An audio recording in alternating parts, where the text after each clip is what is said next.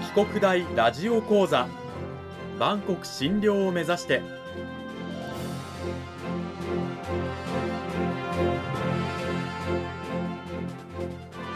番組タイトルにあるバンコク診療とは世界の架け橋を意味する言葉です。この番組は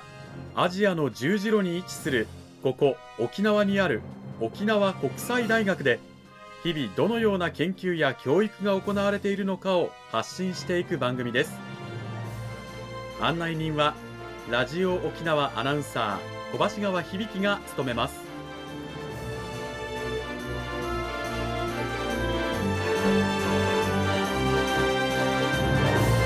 この番組は沖縄国際大学の提供でお送りします。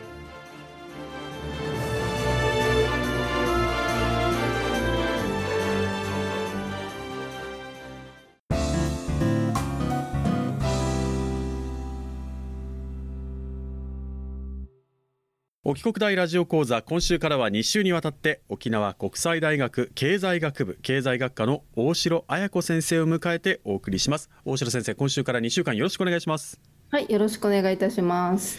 さて内容に入っていく前に先生の簡単な自己紹介もお願いいたします。はい、私は2020年からですね沖縄国際大学経済学部経済学科の方に着任いたしまして今年度で4年目になります。先生の専門とか学生にはどういった講義を担当されているんでしょうか？専門はもともと知能情報工学と呼ばれている、まあ、情報工学とか言われているところですね人工知能とかその中でも AI まあ、コンピューターを使った科学ということで、この辺は後で詳しくお話ししていきたいと思うんですけども、データサイエンスとかその辺を扱った分野になります。で、学生に対して担当している科目は、まあ、統計学とか数学、あと経済学科の学生に対して経済統計学とか、経済数学とか、その辺のまあ、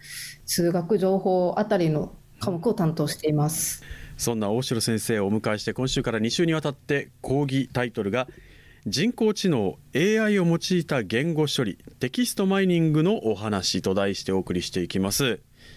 さて今先生がですねご自身の専門領域があの情報工学というふうにお話をされていましたけれども経済学科に所属されているということで経済と情報工学ってどういう結びつきがあるのかなってちょっとイメージしにくいんですけれどもどうなんでしょうこの辺りは？はい、そうですね。意外とですね、情報工学と経済学って親和性が高いんじゃないかなと言われてるというか、まあ私も思ってまして、例えばですね、近年だと金融情報学とか経済工学といったような研究分野が出てきていて、まあ、その辺は情報工学と経済学がそのまま融合された学問になっています。で、例えば最近では特に SNS とか通信販売が急速に普及してきたことによって、まあ、いろんなデータを使った研究が特に増えてますね。なるほど。情報工学の中でも講義タイトルにもあった言語処理ということでいわゆる文字ですね。私たちの普段使っている言葉というものを分析していくということで SNS なんかも本当に毎日のようにね何億人もの方が自分の言葉で情報を発信しているんですけれどもこれを言語処理して分析していくということなんですね。そうですね、まあ、データサイエンスの中の一つとして、まあ、最近だとこの文字情報を使った研究っていうのはとても注目されてまして今日はそのことについてお話しさせていただきたいと思います。なるほど。非常に興味深いお話になるんじゃないかと思うんですが例えばどういう SNS の投稿内容を分析したりするんでしょうか？そうですね。例えば投資に興味ある方も多いと思うんですけども例えば投資家の中でも特に皆さんが有力と思っている投資家の方が例えば SNS でその投資に関してよくつぶやいたり投稿していたりしたらそれがまあ文字情報となるんですけども、うん、まあ、あの投資といいますと、まあ、この値が上がったり下がったりっていう数値情報を使って増加したり減少したりっていうことも、まあ、予測はできると思うんですけどもそれにプラスアルファの情報としてこの投資家がこういうふうにつぶやいてるんだったらこういうふうに変化するんじゃないかっていう、まあ、今までなかった材料として投資をする人たちがその参考にしたりということで、まあ、予測の精度がちょっと変わってきたりっていうそういう影響も出てきていますね。うんこれ非常に興味深いしこの人が何をつぶやいているのかっていうことに注目している方は多いんですけどそれをしっかりと分析しているということなんですね。それから先ほどちらっと出ていたあの消費者の口コミというお話もありましたけどこれ通販サイトとかでよくねありますけれどもこういったことも分析の対象になると。そうですね、まあ、皆さん今通信販売を利用される方が多くなったと思うんですけど、そうすると必ず口コミ、この商品に関する評価っていうのが、今までだったら数字0から5の中、5段階の中のいくつだけだったと思うんですけど、それに関していろんな情報をつけることができるようになったと思うんですね。それがまた一つの文字情報、テキストデータになると思うんですけど、そこの情報を使ってですね例えばこの商品を買った人そういう人にこういう商品もおすすめだよっていうふうに提案をする、そのシステム側がユーザーに提案をするっていうことも、まあ、できるようになってきたのはこういう言語情報を使っているからできてきてることじゃないかなと思いますねうん今までだとこの商品買ってる人はこういうものも買ってますよっていう関連でつけることはできたんですけどその商品に対する文字情報でのコメントに対してあこういうコメントしてる人はさらにこういったものにも興味を持っているっていう分析をしてそれをお勧めできたりっていう違う形でおすすめのアプローチができるということですね。そうなんです。提案っていうのは今なかなかできなかったと思うんですけどね。新しい情報として取り入れることができるようになってきた。あとはそうですね。まあこれはいろんな意見があると思うんですけど例えば新しく出た商品口コミも何もついてない商品に対して、はい、例えばこの新しい商品に類似したすでに口コミが多い商品があったとして、類似してるのでこういう口コミがつくんじゃないかっていうふうに予測することも、はい、そういう研究も出てきていますね。それから、まあ、ネット上での言葉といえばあの動画サイトでのですね。あの動画コメントとかも結構出ると思うんですよ。YouTube とかニコニコ動画とかでねコメントを投稿できたりすると思うんですけどこういったところも分析の対象になったりするんでしょうか？そうですね。やはりコメントもテキスト情報テキストデータになるので、うん、まあ、例えばこの動画を見ているよく見ている人に対して似たようなコメントが出てきている動画そしてあなたにおすすめというふうに提案されたりあとはそうですねニコニコ動画だとよくタグ付けってされてましたよね。はいこの動画にこういう個性といいますか特徴がありますよっていうことをこういくつか挙げられてるやつですよね。はい、キーワードとして、うん、で先ほどの消費者の口コミの話と関連してくるんですけどもうすでにタグが付けられててすでにもうコメントが十分についている動画があって、えー、新しくアップロードされた動画がその動画と、まあ、類似している動画であった場合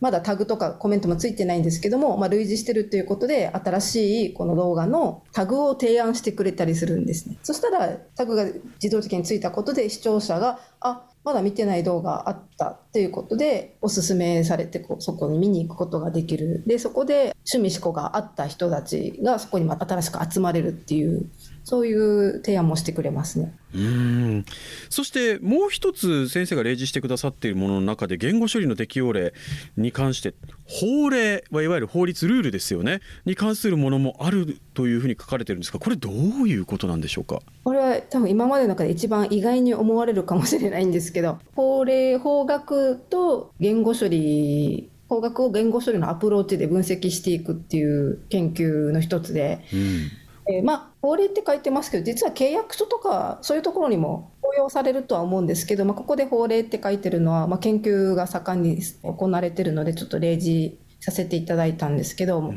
例えば那覇市の条例と宜野湾市の条例のどの部分が共通して一致しているのか、うん、一方でどの部分が異なるのかっていうそのあたりを例えばホームの担当の方が今までこう一文一文見てこの部分は一致しているちょっと異なる全く異なるとかそういうアナログチェックされてたと思うんですけど、うん、それを例えばこの言語処理のアプローチを使うことで何条の何項の部分は類似性が高いとか逆に類似性が低いとか計算機を使ってですね自動的に判定してくれることで例えばこのホームの方の業務負担の軽減に役立ったりっていうそういう傾向が出てきたりしてますね。はあ同じ項目に関するこう条例を照らし合わせて似ている部分と違う部分をしっかりと分けてくれる。でそれを僕らが目にして似てる部分はここなんだな。でも違う部分どうして違ってるんだろう？みたいなことでさらに深掘りをしてよりこう条例なんかを良くしていったりとか。そういったことにも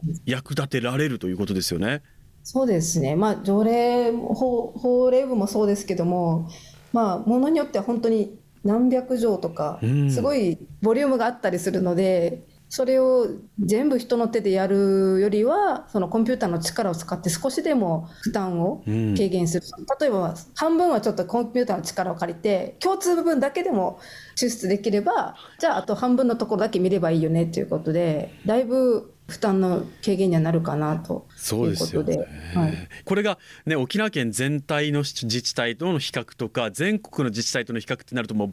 情報を処理する量が膨大すぎてちょっと人の手でやるアナログチェックではもうめまいがしそうな量になってしまうところを AI に任せることで負担を軽減できるしかも膨大な仕事量をお任せできるというのはすごくありがたいですよね。はいそうですね。で時々、まあ、市町村の合併だとかっていう、はいはい、そういうイベントがあるときに例えば合併前の市町村の条例を全部見て新しいこの合併後の条例を作るときにどうこれまでのものを生かせてどの部分を除去していくかっていう時にも計算機の力がある時とない時を比べると現場の方の負担っていうのはだいぶ変わってくると思いますね。いろんなところで役立てるんじゃないかなと思います。この辺りがどんどんね現場で実用化されていくことによって我々働く者の負担がどんどん減っていく、まあ、皆さん AI を使ったね言語処理がどれだけ私たちの仕事量を減らしてくれたり、まあ、軽減してくれるのかっていうところにつながるのかって具体的にイメージできたと思いますけれどもね興味深いお話を聞かせていただきました。今週は沖縄国際大学経済学部経済学科の大城彩子先生にお話伺いました。大城先生どうもありがとうございました。ありがとうございました。まあ、人工知能を用いた言語処理非常にねその具体的な活用例が興味深かったんですがそれを踏まえて大城先生来週はどういったお話を聞かせていただけるんでしょうか？はい、来週はですね、ま、実際私がデータを使って言語処理をしてみたという事例を、まあ、言語処理っていろんな手法がありますその中の一つを取り上げて紹介させていただこうかなと考えていますのでよろしくお願いいたします。うん。言語処理そのやり方について来週は先生が実際にやった具体的な方法を語っていただきます。今週は沖縄国際大学経済学部経済学科の大城彩子先生にお話を伺いました。先生来週も引き続きよろしくお願いします。はいよろしくお願いいたします。